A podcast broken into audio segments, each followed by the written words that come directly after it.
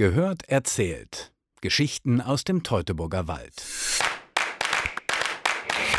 Man kann es einfach nicht verfehlen. Ein riesiger Schornstein hinter der B239 kurz vor dem Lippischen Lage steht da wie ein frühindustrielles Ausrufezeichen. Drumherum befindet sich die frühere Ziegelei Beermann, heute ein Museum des Landschaftsverbandes Westfalen-Lippe. Bis 1979 wurden hier Ziegel gebrannt. Aber, sagt mir Museumschef Willi Kuhlke, das ist ja nur eine Seite der Ziegeleimedaille, denn lippische Ziegler haben überall Ziegel gebrannt und die wenigsten in Lippe. Eigentlich sind wir hier als Ziegelei an völlig falschen Orten, weil wir zeigen, wie in Lippe Ziegel hergestellt werden. Aber eigentlich ist es so, dass diese Lipper, und das waren phasenweise bis zu 14.000, 15.000 Menschen, Männer, nur Männer, die hier rausgegangen sind als Saisonarbeiter, äh, Ziegel, die vor allen Dingen in der Fremde hergestellt haben. Das heißt Hannover, Bremen, Hamburg, Berlin, später im Ruhrgebiet, ne? Also Berlin ist von Lippern aufgebaut, ne? Also, ne? Da sind wir stolz drauf.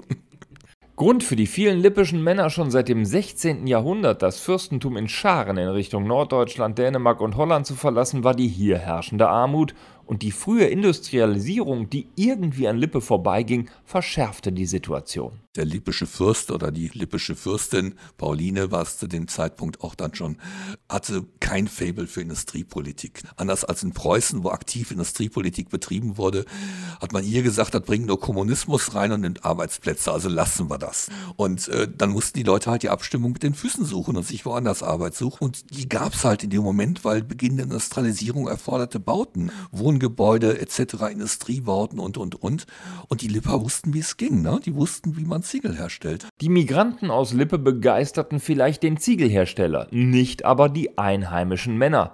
Denn da kam ja Konkurrenz aus Lippe, auf dem Arbeitsmarkt und bei den Damen vor Ort. Man muss sich das vorstellen, da sitzen 50 Männer kurz vor Hamburg in einem kleinen Dorf und produzieren Ziegel. Die arbeiten die ganze Woche von Montag bis Samstag, auch lange und weil sie im Akkord arbeiten. Und am Sonntag kommen diese ganzen Jungs, 50 Mann stark, dem Sonntagsanzug auf dem Weg in die Stadt, in die Kirche. Nach der Kirche geht es in die Kneipe und dort treffen sie dann auch auf die örtlichen Jungs und die sind nicht begeistert darüber, dass da 50 fremde Männer draußen also vor dem Dorf stehen, die um die gleichen Mädchen und Frauen buhlen. Viele der Einheimischen werden drei Kreuze gemacht haben, wenn die Horde aus Lippe im November wieder abzog. Denn bei Frost und Schnee konnte man ja keine Ziegel machen. Also zog es die bodenständigen Lipper zurück in die Heimat. Zur Frau, die mehr als ein halbes Jahr zu Hause in Lippe den Laden in Schwung gehalten hatte. Meistens war es so, dass diese lippischen Ziegler verheiratet waren, zu Hause auch Frauen und Kinder hatten und es das gemeinsame Lebenssystem waren, dass er in der Fremde Arbeit suchte, Geld verdiente und die Frau in der Zeit zu Hause zum einen die Kinder großzog, alleine, sie immer im Juni bekam, weil er im Oktober, November wiederbekommen war, einen riesen Garten hatte, wo sie alles anbaute und letztendlich dafür sorgte, äh, dass man nicht viel zukaufen musste. Sie hatte das Schwein, was sie großzog, sie hatte ein paar Hühner, vielleicht eine Ziege, Sie arbeitete beim Bauern, weil sie den Kotten angemietet hatten und damit verpflichtet waren, auch in der Ernte zu helfen. Und eigentlich war es so, wenn er wiederkam, also mit dem Geld, das sie hoffentlich mitgebracht hatten, dann hatten sie es über, um es zu sparen. Zusammen mit Willi Kuhlke gucke ich mir das weitläufige Gelände der alten Industrieanlage an. Noch heute werden hier auf den alten Anlagen Ziegel hergestellt. Da können die Besucher angucken, was das für eine Knochenarbeit war. Wenn man einmal bei uns am Ringofen gestanden hat, wenn wir am Brennen sind, dann sieht man auch, was es bedeutet, drinnen diese enorme Hitze zu haben. Und draußen hat man unter Umständen Temperaturen irgendwann zwischen 0 und 5 Grad und es friert noch fast. Und sie müssen ständig von drinnen nach draußen, um die Steine reinzubringen, rauszuholen und entsprechend zu feuern. Das heißt, ein Job, der ganz stark körperlich anstrengend war, der auf die Knochen ging immer wieder. Und es ist jetzt nicht so, dass die Leute überhaupt nicht alt geworden sind, aber es gibt schon ganz, ganz viele, die sehr früh sehr krank geworden sind und die das nicht ewig machen konnten, diesen Job. Und in einem sogenannten Zieglerkotten wird die Geschichte der Wanderarbeiter erzählt. Darauf sparten die bodenständigen Lipper auf das eigene Häuschen. Mit Gemüsegarten und dem eigenen Schwein, aus dem Wurst und Schinken gemacht wurden.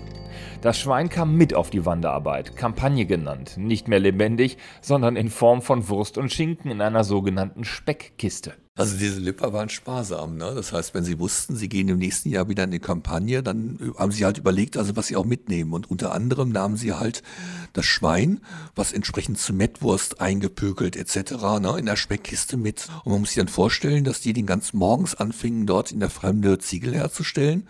Und der Jüngste meist, manchmal war es auch die Frau des Zieglermeisters, aber selten, meist war es einer von den Zieglern, war halt dann verantwortlich, die Suppe zu kochen. Dann ein Topf meistens, in der jeder Ziegler dann sein Stück Fleisch reinwarf, um dann mittags halt eben aus dem gemeinsamen Topf halt eben Erbsensuppe, Bohnensuppe etc. zu essen und sich davon zu ernähren. Eine sehr gehaltvolle Ernährung, die auch entsprechend an diese harte Arbeit ausgleichen sollte. Ein Besuch im LWL Ziegeleimuseum Lage zeigt, Migration hat es schon immer gegeben, auch bei uns im Teutoburger Wald. Es hilft sehr, den oft so verächtlich benutzten Begriff Wirtschaftsflüchtling aus dem Blickwinkel der eigenen Heimatgeschichte anders und besser zu verstehen. Mehr erfahren Sie unter teutoburgerwald.de slash Geschichten. Das Projekt Storytelling Wertschöpfung durch Kultur wurde gefördert durch den Europäischen Fonds für regionale Entwicklung und das Land Nordrhein-Westfalen.